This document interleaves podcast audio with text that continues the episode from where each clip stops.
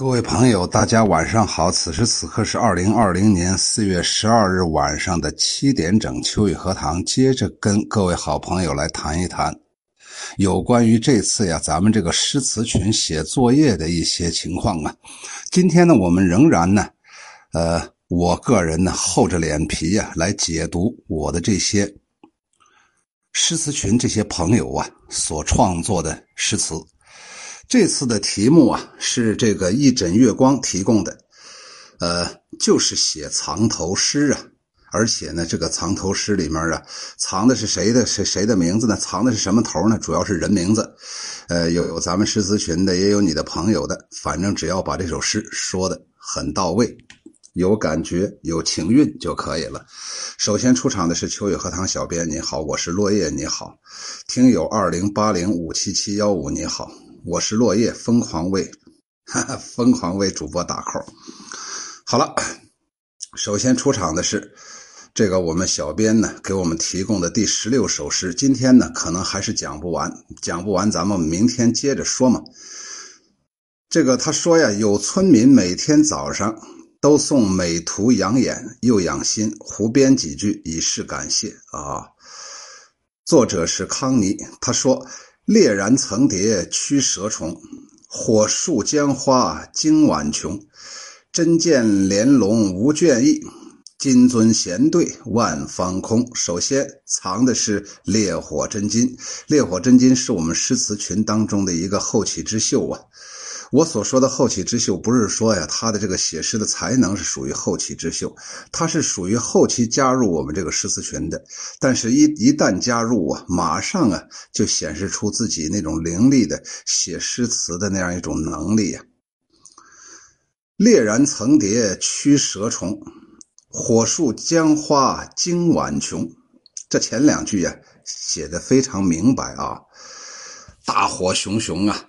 层层叠叠的，一重一重的，有点类似于海浪啊，有点类似于火蛇呀，一浪高过一浪，一阵舌头比一阵舌头还要凶猛啊，在那席卷呢，非常恐怖啊。那干啥呢？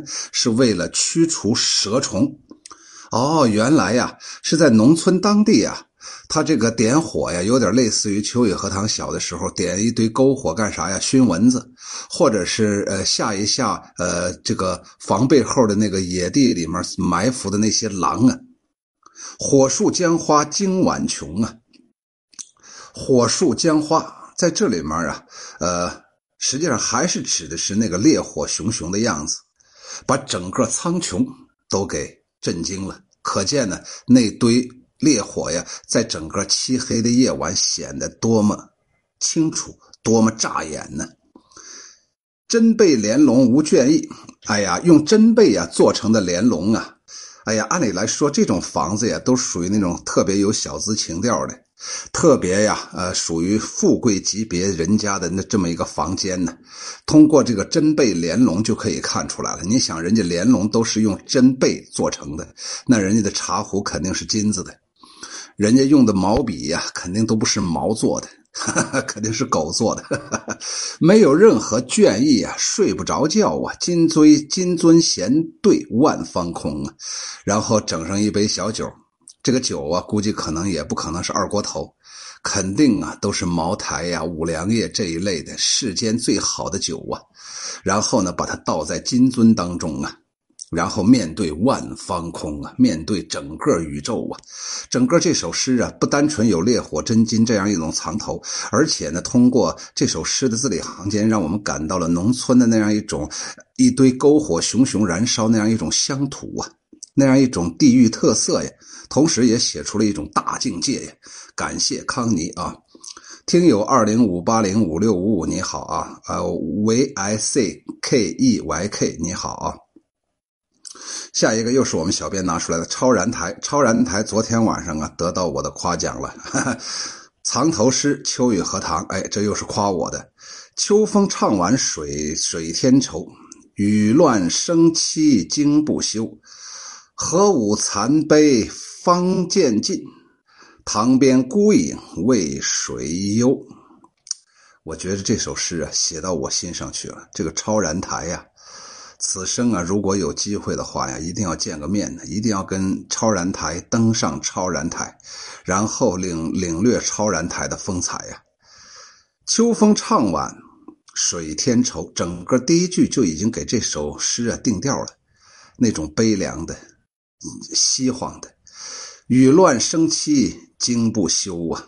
也就是说，秋雨荷塘演播的过程当中啊，虽然有有这个老男人那样一种磁性的声音呢，但是所表达的内容、语气、感情和这个声音呢，互相糅合在一起，表达了一种总有那么一种悲凉，总有那么一种凄惨。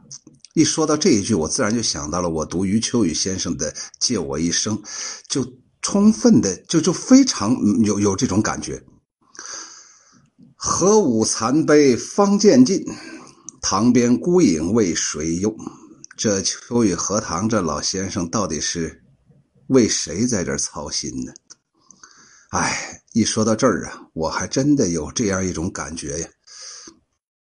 也就是说，我现在所做的任何事情，都是给以后做，不是给现在做。我不是想现在有多么荣耀啊。现在有得到什么名啊，什么利呀？当然，名和利我也是需要的，但是不仅于此啊，更是给后来的那些人呢留下一点东西罢了啊！啊，秘书估计在吃饭啊，秘书吃饭吃的慢得很，一粒米能吃八，能能能张八次口。下来，月梦送给一枕月光，小编写的啊，一帘共酒酣，枕上落琼簪。月照梅香冷，光摇玉影单。诗多增怨纸，意尽少新篇。美梦难织就，人痴为哪般呢？可见小七，可是小七，可见这个小编呢，对这个一枕月光啊，还是比较了解。你看看现在这个网络呀，虽然彼此也见不了面，但是就是那么哎，留那么呃短暂的那么一段语音，或者是那么打那么几个文字，就可以对这个人的性情啊有所把握，有所了解呀。实际上，小编在这里面啊是。大概呀，描绘了一个朦朦胧胧的一枕月光的这么一个状态呀。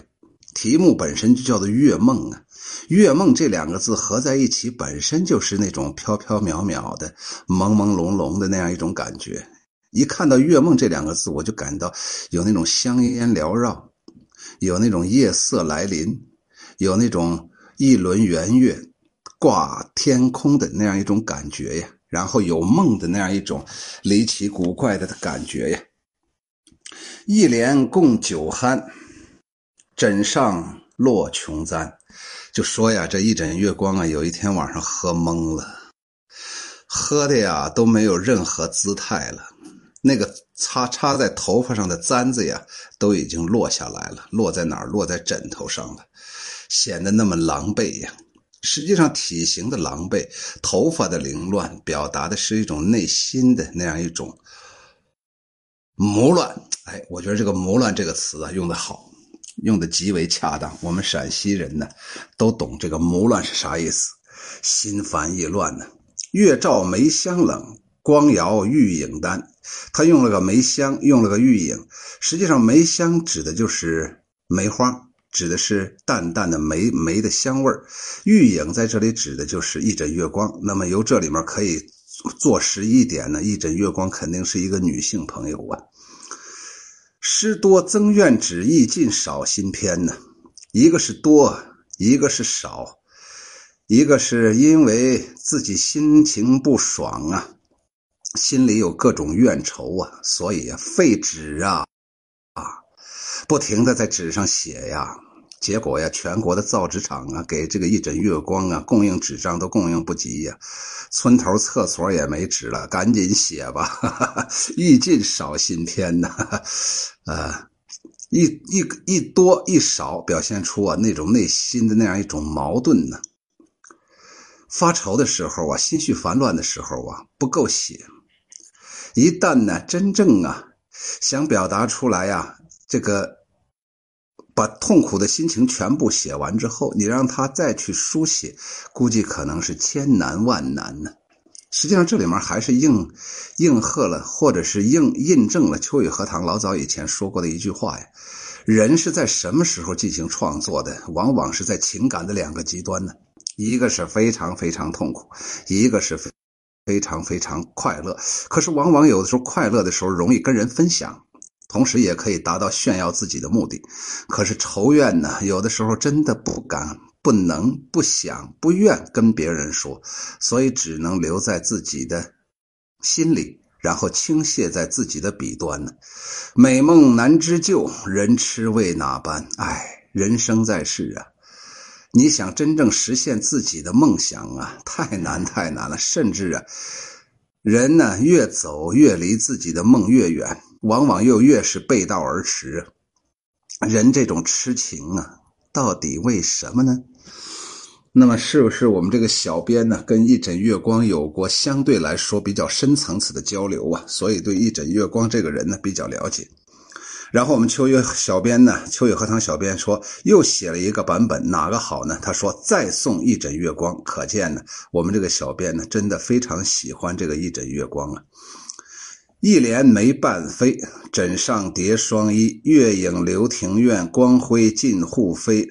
诗狂凭寄浪，一览九歌微。美梦凄清夜，人儿胡不归？哦，原来是思念远方的亲人，或者是幻化出来呢？用前面的两句呀，有一种动感呢。梅瓣飞，蝶双飞。梅瓣飞，实际上暗示的是一种季节呀。就是梅瓣都已经飞了，那时候初春呢已经到了。然后呢，枕上蝶双飞呀，也就是说呀，一枕月光啊，人家作为一个小女子呀，那个枕巾上啊绣的都是蝴蝶呀，一双蝴蝶呀在那飞呀，表达出我那样一种呃相亲相爱呀、相偎相伴的那样一种男女之情啊。月影流庭院，光辉尽护飞呀。可是呢。月影流庭院，光辉尽护飞呀！这里面表达出了一种孤孤单单的这样一种状态呀。诗狂凭寄浪，一览九歌微呀。也就是说呀，这这这两句也表达的是一枕月光的这样一种一种性情啊，属于那种诗诗诗界当中的狂人呢。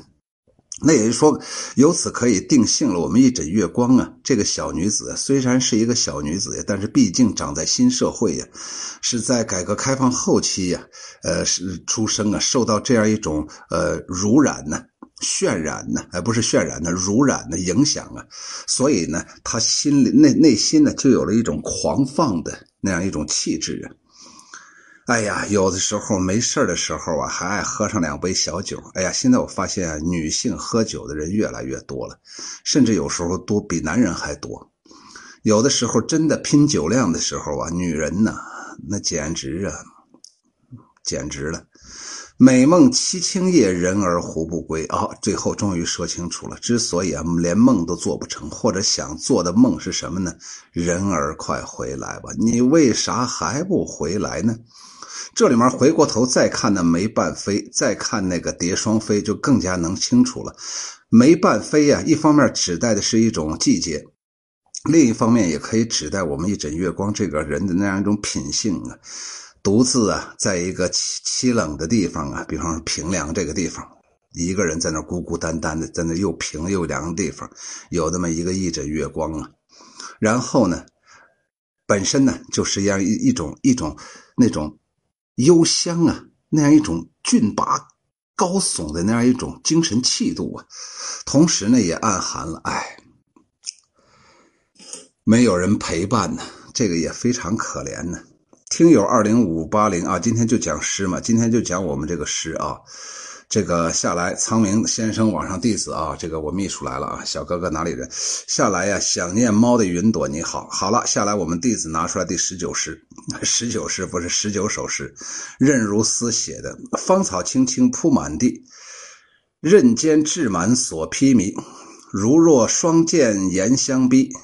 细思不畏风雪霁。首先呢，这个韵脚这块多多少少有点问题呀。最后这一句一下子让人感到诗味不浓了啊。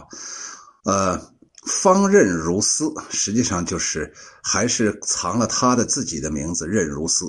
那么到底什么是任如斯呢？他前面又加了个方，我觉得这个方加的比较好。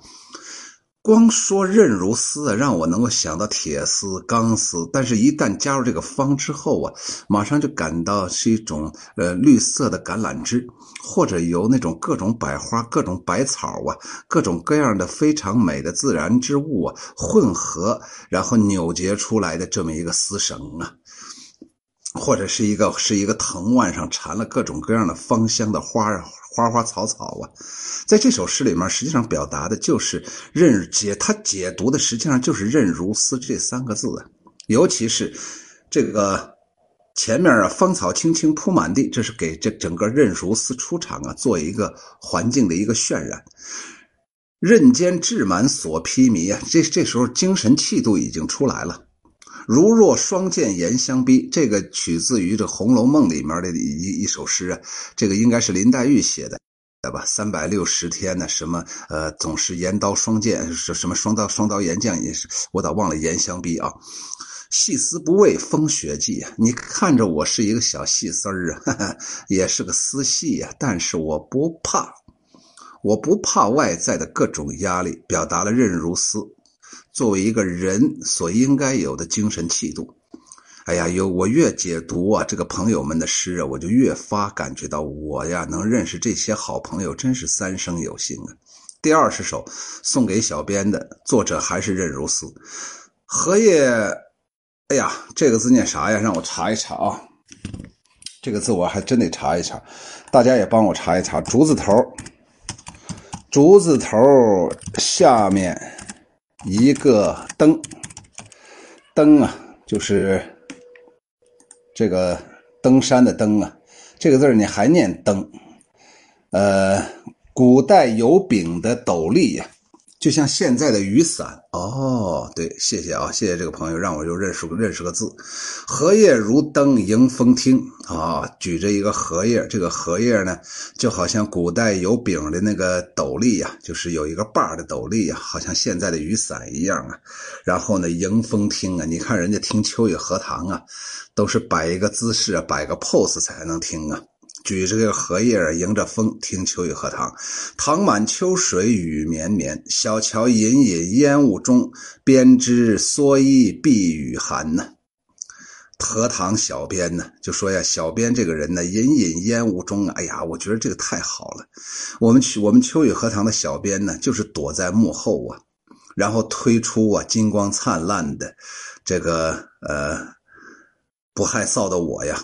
后面很多很多的事情都是我们小编在操持的，真的感谢小编呢，也感谢我们任如斯能理解小编，而且通过这么一首有景有情的这么一首小诗，表达了这个群里的朋友对我们小编的一种一种怎么说呢？一种尊敬吧，一种认可。谢谢谢谢。文与墨，题目叫文与墨。作者兰姐姐她说：“文史习读却难解，语书教于老师翻，墨痕留下诗一首，云里雾中心自闲呢。”呃，掐头去尾呀，不是掐头去尾啊，就是连着头到尾巴呀，写的是文与墨云。文与墨云，文与墨呀，就像一朵云呐。文史习读却难解呀，哎呀，就是呀。古今中外这这文学史学呀，有时候你读起来真的有时候让人费解呀。有的时候你没有生活在那个时代，有的时候可能受到自己这个学识修养的限制，有的时候啊，可能跟自己原来固有的这个三观呢发生敌伍了，所以呀，很难解呀。语书交于老师翻呢？语书啊，就是这个飞过来的这个书啊，就是通过网络传过来这个东西，然后让老师啊去解读、去翻讲。墨痕留下诗一首啊，那实际上我这个兰姐姐就是在写自己写这首诗的当时那种状态呀，然后留下了这么一首小诗：云里雾中心自闲呢。哎呀，写完之后啊。在云里雾中啊，心里能感到一丝安闲呢。原因很简单呢，终于把任务完成了，哈 哈没有负担了啊。康妮写了一首：“一溪清水映枫林，枕草桥边赏夜深。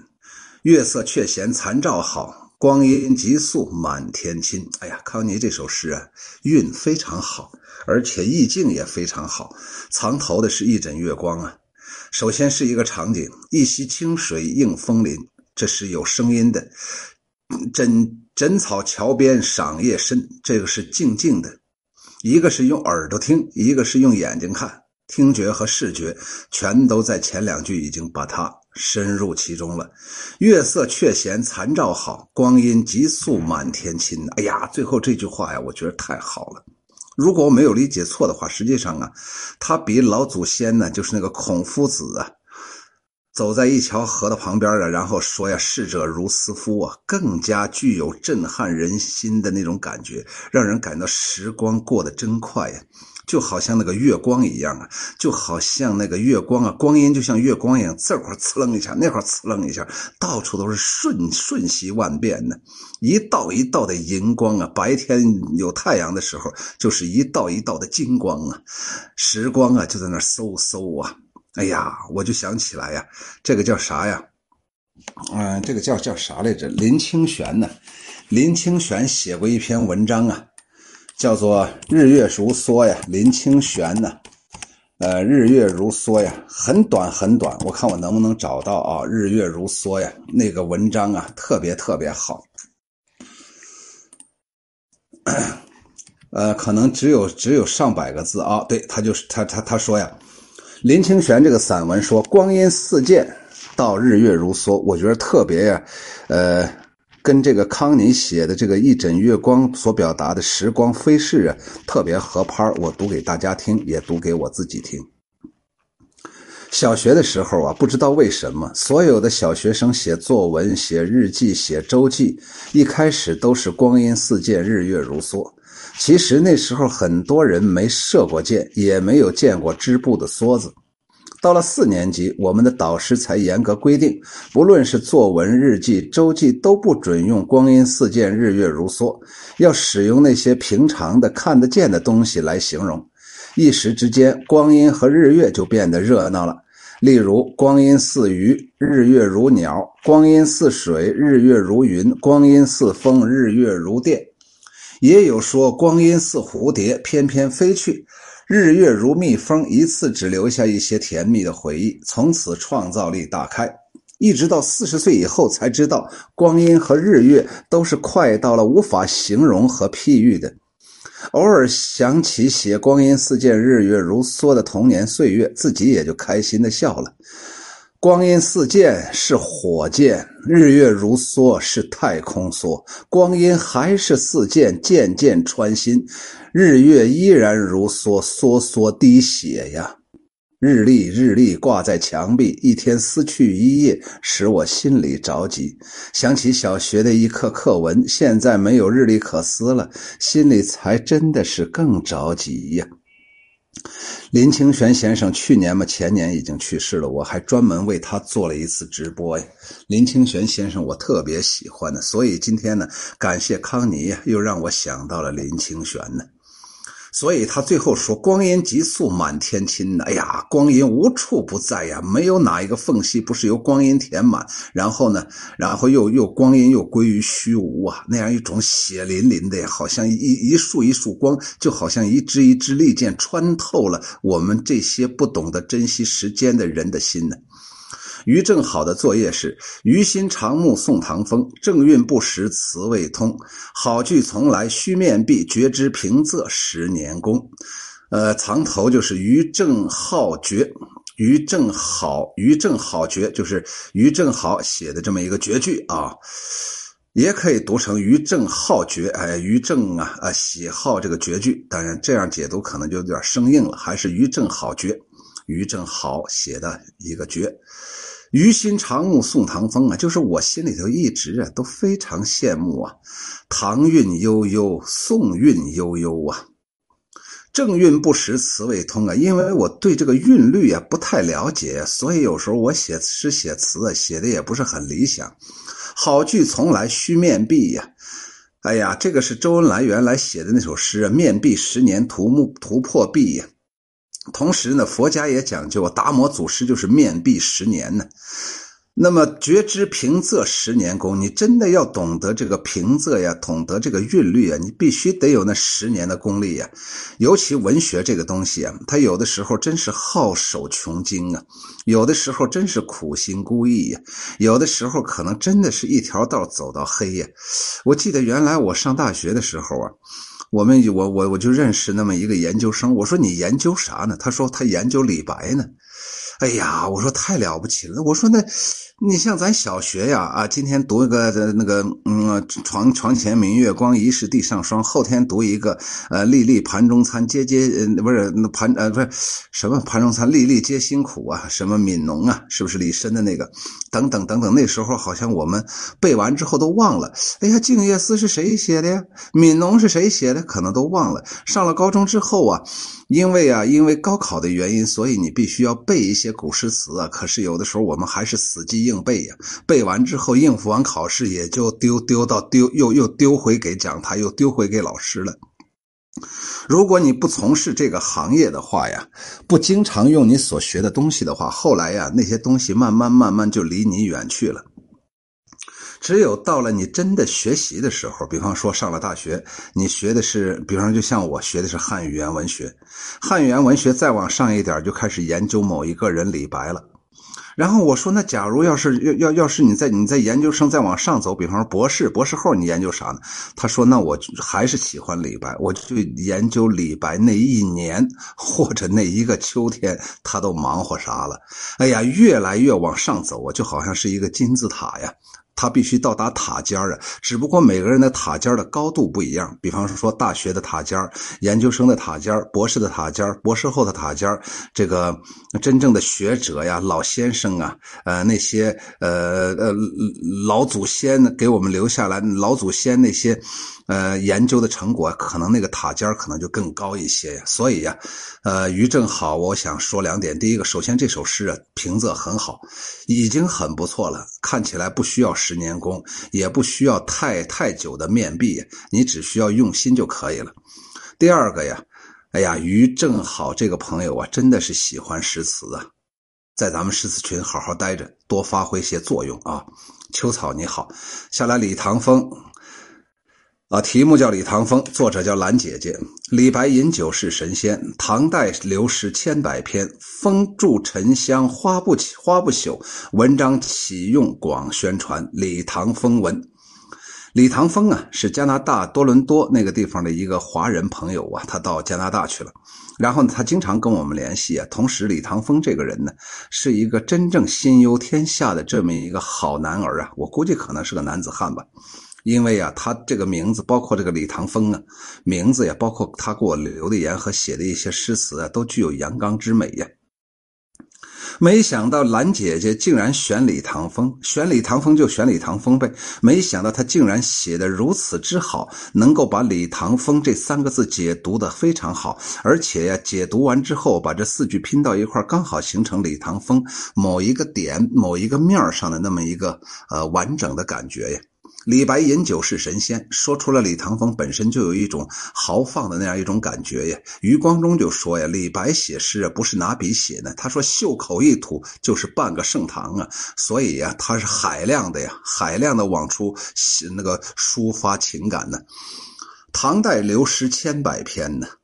风住沉香花不朽啊，实际上这都是夸奖李唐风的那样那样个意思。你看起来说的是唐诗，实际上在这里面说李唐风啊。文章启用广宣传的，你在言下之意，人家李唐风啊是酒酒酒香不怕巷子深，你不需刻意的呃呃装扮自己修饰自己，总会有人理解你的。所以李唐风，假如能听到今天晚上我说的这个解读，那么你要好好感谢兰姐姐。你跟兰姐姐之间呢，真的是知音呢。当然，兰姐姐在写这首诗的时候，不排除啊有东拼一下、西凑一下这样一种嫌疑。但是人家拼来拼去啊，就像我跟我的那些学生说呀：“哎呀，老师他他就问呀，老师啊，哎呀，我现在这语文呐，总考个七十二、八十五，咱这满分一百五，我咋办呀？我那现在考不到及格嘛？我们一百五十分的卷子呀，及格是九十分以上啊。我说你不着急呀，这个语文呢，你比方说字词是一块儿这个诗词是一块儿阅读是一块儿作文是一块儿然后呢，基础知识这块又是一块儿哎呀，就是各种各样的呀，哎呀，还有什么是那个那个语言表达呀，它分成好几块儿就好像七个七个板儿一样。今天呢这一段时间呢，咱们主要说的是这个板块儿过一段时间呢，呃，是那个板块总有一天呢，你把这七个板块拼到一块哦，形成一个完整的、相对来说完整的这么一个语文的概念。所以你不着急。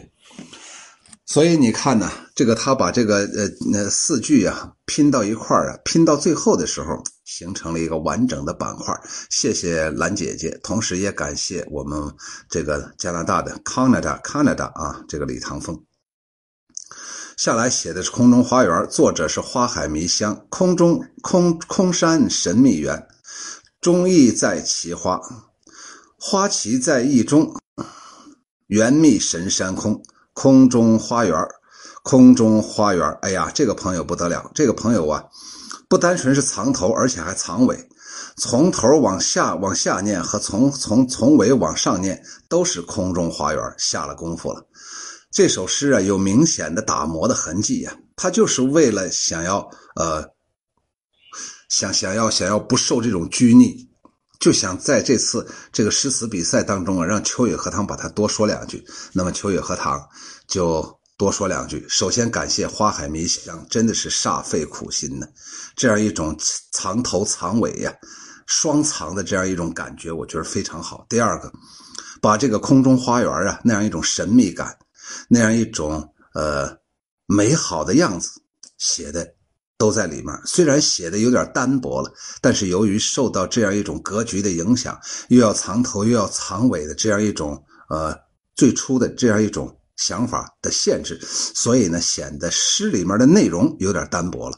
比方说空中花园，仅仅仅仅把空中和花园解读清楚了。空中花园啊，他精神的那样一种气质和平时他自己所表现出来那种状态，在这首诗里头基本上没有说。但是毕竟。这首小诗让我记，让让我要记住很长时间。有一个人叫做花海迷香，在藏头诗的这次作业大比拼当中，不单纯藏头，而且还藏尾。写的是谁呢？写的是空中花园。下一个人还是花海迷香，写的是花海。他说：“花放缤纷千里香，海漫清芬上须弥。弥天绝色一绝海。”香流不断，朵朵花。哦，它这里面还是藏头藏尾，从前面看是花海迷香，后面看还是花海迷香。哎呀，花海迷香这个朋友啊。真是不得了啊！今天呢，你呀是 number one 的，不管怎么说，你都是 number one 的。不管是从你的煞费苦心也罢，还是从你提供的诗的数量也罢，可以肯定啊，花海迷香非常重视我们每一次出的题。就是偶尔啊，哪些时候他没有参加这次比赛啊，也谈不上比赛，就是没没有完成作业，也可能是因为工作太忙，呃，日常的事情比较多，打扰了。所以呢。花海迷香啊，真的让我非常受感动。谢谢花海迷香。我们小编也拿出来一首诗，行者的风写的：夜听城市孤旅人有感，行人万里音书断，遮蔽云山月更寒。笛笛梦醒钗鬓乱，风冷霜重君未还。这里面好像行者的风找不到这个藏头，行者的风哦，它是它是那个呃谐音了，行遮的风，遮蔽云山月更寒，好也算是一个藏藏头啊。哎，这里面写的是城市孤旅人呢，写的非常好。在一个城市里面啊，估计可能属于外来打工的，然后呢，在城里头并没有自己的老婆，并没有自己的一张床，并没有自己所谓的一个家。即便有一个地方能够暂时栖身，但是毕竟他不属于这个城市，所以呢，他说“行人万里音书断”这句话很简单呢，离家万里呀，这时候音书断了，估计可能网络也不太好。这个大雁也放假了，鱼嘛已经被人抓走，已经做那个粉蒸做做那个酸菜鱼了。现在没有人给他当邮递员了。遮蔽云山月更寒呢，哎。于是呢，因为啊收不到岭外音书段呢，京东富丽春呢，属于这种感觉，所以感觉到心情啊非常不好。月更寒呢，月亮啊永远都是那样一种光线呢。之所以给人的内心感觉不一样，原因很简单，那就是因为呀你自己心里冷了，你自己心里凉了，寒冷了。笛笛梦醒钗鬓乱呢，那就说明行者的风啊，估计可能是一个小女子吧。或者他思念的那个人是个小女子吧，然后呢，梦醒时分呢，哎呀，钗鬓都乱了，无心打扮自己。女为悦己者容嘛，风冷霜重君未还呢。现在天最冷的时候，你有棉衣吗？你穿棉裤了吗？哎呀，你平时干啥总喜欢咧个环啊？那风嗖嗖的呀，打到你心脏的部位咋办呀？你咋还不回来呀？最后啊。哎，我就想起了一首小诗啊，不妨给大家再说一下。说呀，古时候一个小女子呀，给丈夫呀寄寄寄寄这个，呃，这个给这个给这个叫啥呀？嗯，给丈夫啊，要要要寄棉衣呀。但是呢，她她她内心非常矛盾呢。这就是我说呀，这个《行者的风》这首诗啊，它表达的意思呀，相对来说比较单薄，但是不能说它不是一首好诗。咱们对比一下啊，咱们对比一下，元代啊，有一个人叫姚穗，他写了一个《凭栏人》，就是扶着栏杆的这么一个小女子，题目叫做《寄征衣》。他说：“欲寄君衣，君不还；不寄君衣，君又寒。寄与不寄间，妾身千万难。”翻译出来就是，想要给你寄那御寒的冬衣，又怕你不再回家；不给你寄御寒的冬衣吧，又怕你过冬挨冻受寒。在寄和不寄之间，我是徘徊不定，真是感到千难又万难。你看看姚穗的这个《凭栏人寄征衣》四句，就是。最少表达了三种情感。第一种情感就是我们这个行者的风所表达的，就是冬天来了，想给老公寄衣服，呃，欲寄军衣，君不还。我想给你寄衣服，可是你不回来，这块本身呢就已经已已经有感觉了。如因为啊，不寄军衣，君又寒。如果我不给你寄这个棉衣吧，你又冷。我如果寄过去吧，你有暖衣服穿了，你可能就把我忘掉了。所以在到底给我这个老公寄和不寄之间呢，我太难了。所以呢，整个这首《凭栏人》呢，寄征衣表达了这个小女子那样一种。哎呀，九曲回肠啊，痛苦不堪呐！自己跟自己在那搏斗啊，一会儿这个声音，一会儿那个声音。我估计啊，最后肯定把这个征衣还是寄了，交给邮递员又撤回来，发给快递公司又打个电话让快递公司给送回来，最后还是寄出去了。但是表达出了这个女子对这个她的丈夫的那样一种真的那种思念呢。就是女子小女子内心呢，哎呀，千回百转呢，所以呢，这样一对比啊，《行者的风》啊，这首诗啊，在思念自己的亲人过程当中，思念自己的朋友，或者是体谅同情这位城市孤旅人的过程当中，显得就相对来说单薄了。但是毕竟它属于藏头诗，毕竟整个这首诗里面有了景色，有了有有了人物的动感，有了人物的样貌，最后还表达了作者思想情感，而且韵脚压的也不错，也算是一首好诗。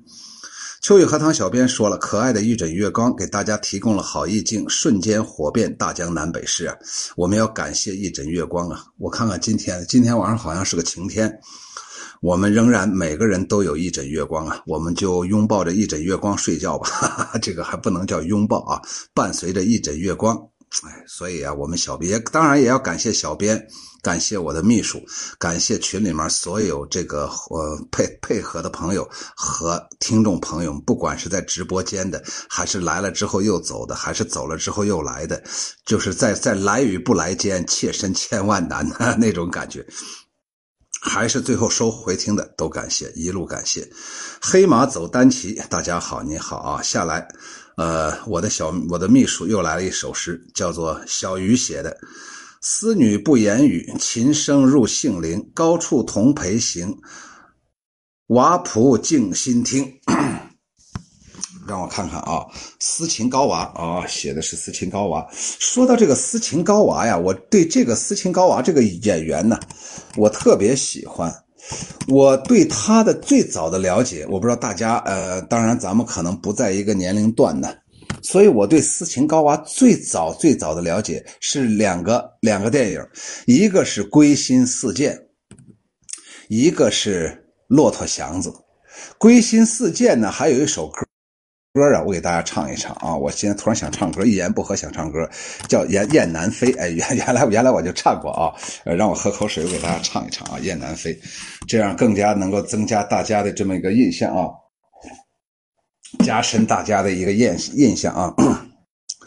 就是斯琴高娃，我对斯琴高娃的嗯最早的了解，就是一个是一九七九年的，呃，斯琴高娃抗联作品《归心似箭》。演了一个女主角叫玉珍。一九八三年，斯琴高娃出演了林子峰导演的《骆驼和祥子》，演的是那个虎妞，最后难产死去了。然后斯琴高娃达到最顶峰的时候是两个，一个是《大宅门》，我还在我的专辑里面读过。我为了读那个《大宅门》啊，我我我把《大宅门》的电视连续剧从头到尾看了一遍，才能够最好更好的模仿啊《大宅门》里面那那那些人物啊。还有康熙王朝，康熙王朝啊，这个下来呀，我可能就有点有有点就不知所措了，不知道他到底还干了哪些事情。下来，我把《雁南飞》给大家唱一唱。雁南飞，雁南飞，雁叫声声心欲碎。不等今日去，一盼春来归，一盼。鹌鹑来归，你看呢？他这个《雁南飞》啊，这个题目就非常清楚啊，“单雁南飞”，实际上还是表达的是一种思念呢。所以他这首诗里面啊，藏头藏的是斯琴高娃小鱼啊。我估计想通过这种形式想考考我，没想到我一眼就看出来了。说的是斯琴高娃这个女演员，我也很喜欢。斯女不言语，就是斯琴高娃这个小小女，就是女女这个这个女女性啊，不说话，不太善于表达。哎，你好像也就是发现，你发现斯琴高娃很少做广告。好像斯琴高娃好像是一个洁身自好、洁身自爱的这么个人，琴声入性灵。可是人家琴棋书画样样精通，是一个才女型的人物。高处同陪行，娃仆静心听啊。实际上啊，就是人家站得很高，站位非常高，但是呢，却深入到这个妇孺妇妇孺之间呢。凡有井水之处啊，就有这个斯琴高娃的这么一个声音呢。所以呢，娃仆静心听啊，斯琴高娃，那就说明啊，斯琴高娃这个人呢，呃，深受这个全国人民的爱戴啊。他塑造了大量的非常优秀的，完全可以铭刻在咱们的艺术艺术艺术长廊里面的那么一座丰碑呀。下来藏头诗。贾宝玉写的“一念未忧心病毒，枕边难睡国人愁。月明独坐独自坐床上，光亮何时照九州？”哎，这是我们的贾宝玉写的一枕月光藏头。他通过一枕月光，他假借一枕月光，或者他利用一枕月光这四个字，呃。实际上表达了呀，这个年轻人呢，我我就经常想啊，我我有这么一个秘书啊，我就特别自豪。现在呀，作为我秘书这个二十多岁的年轻人呢，能够达到我秘书这么一种境界呀，我秘书这样一种涵养啊，真是太难了。只不过就是上一次啊，这个我们给秘书征婚呢，好像到现在为止没有一个人应和啊，可能现在这个好姑娘啊，呃，都嫁出去了。那么。呃，贾宝玉再等一等啊，那个等那个林黛玉来了之后，到时候我给你牵线，给你搭个桥，然后呢，就是不是心脏那个搭桥啊，给你搭个鹊桥，让你们起码一年能见一回嘛。所以整个这首诗啊，一那个那个我的秘书就想表达一个呀，什么时候啊疫情才能过去？什么时候世界才能太平？什么时候啊我们才能真正的没有任何负担的游走在世界各地啊？起码现在你想到美国，你想到印度，你想到意大利，你想到西方欧洲啊一些国家，可能还受到各个方面的限制啊。毕竟现在疫情啊仍然是很严峻的，所以呢我们的。呃，秘书啊，晚上睡不着觉啊，伴随着一枕月光啊，然后呢，考虑这个国家大事啊，为这样一个好的、优秀的年轻人点赞。我的秘书啊，读字儿读半边那个字就念灯啊。古代有丙的立，类似于现在的伞。对，谢谢啊。四川人生的憨，认字儿认半边哈 老师晚上好，林黛，你看说说说这个林黛玉，林黛玉就来了啊。林黛玉到时候可以私下跟我们网上弟子秘书联系联系啊。好了，第三十首，说贾宝玉的，作者是任如斯。曹公大作世人痴，贾贾珍易幻虚不实，宝黛无缘空悲切，欲与相逢太虚境。这里面用了用用用了《红楼梦》里面的好多东西，用了他的人名，用了用了所谓的太太太虚幻境。实际上呢，最终呢，表达的是一种爱。呃，四大皆空啊，万万事皆空啊，所有的一切呀，都是。所以这一段时间呢，我我就在读啊，这个希腊希腊精神呢，我越读我越觉着希腊这个，哎，什么雅典人呢，这些这这些人物啊，非常了不起呀。他们有的时候把现世啊，呃，看的可能更重。根本不相信呢，什么来世啊？他们呢就想在活着的时候啊，真正的展示自己呀。所以我觉着任如斯啊，写完这首诗之后啊，也应该感觉一下，这个太虚幻境是不存在的。最后落了一片大地，白茫茫，真干净啊！鸟也投林了，食物亦没有，鸟也走了，所有的一切都是暂时的。不管你是朋友也罢，子女也罢，兄弟姊妹也罢，夫妻也罢，所有的一切最后都是空的，这个是事实。但是呢，正是因为这一点呢，所以我们在空的过程当中啊，要找到那个实的一点，这样呢，一路的做下去，让自己活着的时候啊，能够有所发现。有所创新，有所喜悦。比方说呀，我的这些好朋友啊，在完成作业的过程当中啊，虽然有的时候焦虑呀，我的秘书有时候也开玩笑说呀，写诗太难了。可是他每次都写，而且我的秘书啊，通过这一段时间呢，写的越来越好了。只不过就是欲与相逢太虚境，也就是说绝句呀，我们一般来说呀，就是一二四。句的最后都是平平音的。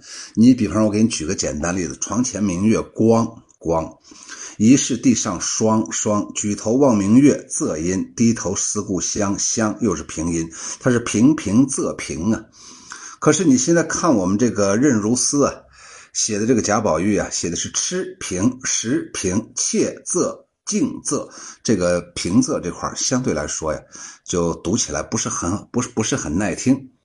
曹公大作世人痴，那实际上这个曹公指的就是曹雪芹了，因为已经有贾宝玉，有有有有宝黛无缘，有空悲切，有假亦真实真亦假，有太虚幻境，那么所以这个曹公肯定指的就是曹雪芹，然后他在这里面就用了贾宝玉，曹贾宝玉，他把贾宝玉就是很巧妙的嵌进去了，只不过呢，这个贾宝玉呢，我觉得可能会更好。这个真的就是一块假的宝玉。后来不是有红学研究的那些老先生就说嘛，所谓假宝玉，实际上就是想通过这个姓贾的这么一个意思呀，表达的真假的假，它不是一块真的宝玉呀。如果真的是宝玉的话，它不可能是那样一种悲惨的人生。最后贾宝玉，呃，星星大厂啊，然后呢，呃，遁入空门了。就这么结束了自己，呃，人尘世尘世当中的一生啊。好，谢谢我们的这个任如斯。下来，秋月荷塘黑马走单骑夺得本场赞助第一，赞助啥玩意儿呢？你是不是能给老师买个沙发？谢谢老师点评，谢谢啊，秋草。秋月荷塘小编，老师不要再夸了，我都要飞上太空了啊！一飞上太空啊，你抓住那一枕月光啊，一束光线，呲楞一下到月球上去了，然后帮嫦娥把那个玉兔养一养，看能不能。给咱们开发一个月亮上的一个一个玉兔的这么个基地呀，那家伙，如果哪个餐厅说今天晚上我吃的是玉兔，我估计可能就生意就比较火呀。夜的啊，夜钓行者的风续一枕月光出雕题，藏头诗来把命催。啊，就是一枕月光这个人呐，阴险狡猾的很呐，出的这个题目太刁钻了。藏头诗啊，把命催呀！不完成吧，不行；完成吧，得用力；完成不好吧，丢人。哎呀，咋办呢？写与不写间，妾身千万难呐！然后他就开始写了：一竿钓起一江灰，枕山依水知影闲。月中横娥一相知，光阴雪饶缓缓归。哎呀，我最喜欢下面这最后一句啊，“光阴光阴雪饶缓缓归”呀，特别有那种冰清玉洁的神飞仙子啊。然后呢，驾着一个太空的航船呢，然后呢，动用那个船桨啊，在在在这个在这个呃时光当中啊，缓缓的就这么回来了，就有这种意境啊。我觉得写的真好。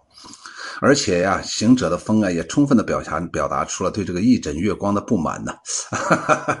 呃，不能这样说，对一枕月光的敬佩呀，就是没想到啊，这个一枕月光啊，竟然如此刁钻呢。你起个啥不好嘛？是不是？你比方清明节过完之后啊，是不是就到了这个快到五一了？或者说，在清明和五一之间，你选个其他的题目，很也很好选嘛。这时候有桃花，有杏花，有梨花，你不让我，我不让你，都开满了花，赶趟你不行，写一个写写写一首诗的题目叫赶趟哎，以赶趟作为一个主题，你可非得写藏头诗。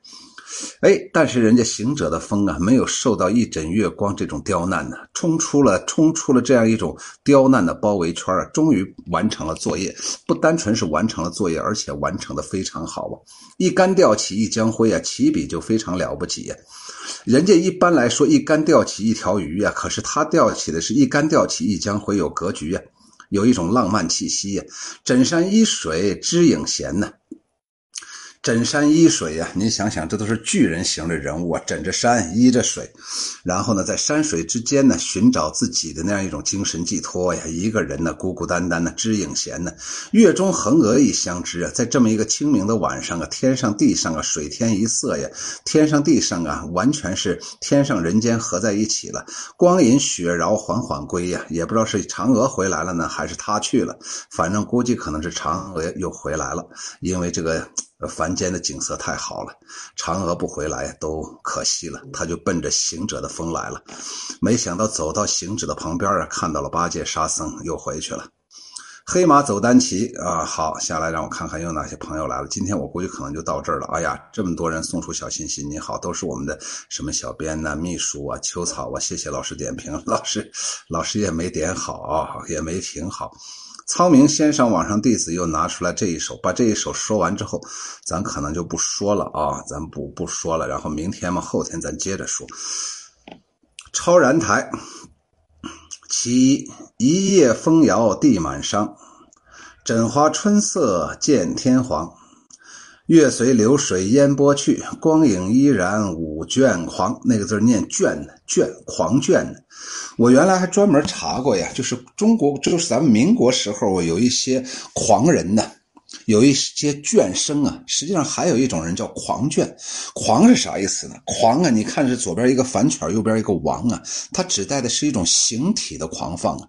倦呢，更主要的是在自己内精神内部啊。你比方说陶渊明，你完全可以把它称为一个倦生啊，就是他不同流合污啊。不和世俗相相伴呢，他就想归隐田园呢。但是他表层上呢，却呃很悠然的，哎，采菊东篱下，悠然见南山，是这种感觉。所以狂倦呢，倦狂是内心外在全都狂啊，狂狂狂啊，哐哐的。实际上，他在这里面写的是一枕月光，作者是超然超然台，是吧？应该是这样一个意思。这两首啊，全写的是一枕月光，可见可见一枕月光这个人呢，现在虽然到咱这个诗词群呢，时间不长，但是呃，人们都很喜欢我们一枕月光啊。一夜风摇地满伤，哎呀，这一夜大风一一过呀，地上全都是落红无数啊。枕花春色见天黄啊，哎，这个春天的花已经败落了，哎呀，叶子都泛黄了。秋天快来了，月随流水烟波去，光影依然五五倦狂。虽然呢季节不行了，秋天到了，但是呢，我还是想张扬一下我自己的这样一种个性啊，和想和自然季节抗争啊，那种不服输的那样一种气质和底气呀。第二首，一泓烟水接天流，枕岸清波镜渌洲，月在朦胧云柳外。光飞运转炫君眸，光飞运转呢，在你的眼前呢，就炫目啊，让你眼前啪啪啪都看不清楚。这里面他说一泓烟水接天流啊，这个格局也大，从天上啊一下子就倾泻到地上了。枕岸清流镜渌洲啊，镜渌洲啊，一种渌洲啊，就是一种丝路啊，那那种小舟啊，游得很快呀，划得很快呀。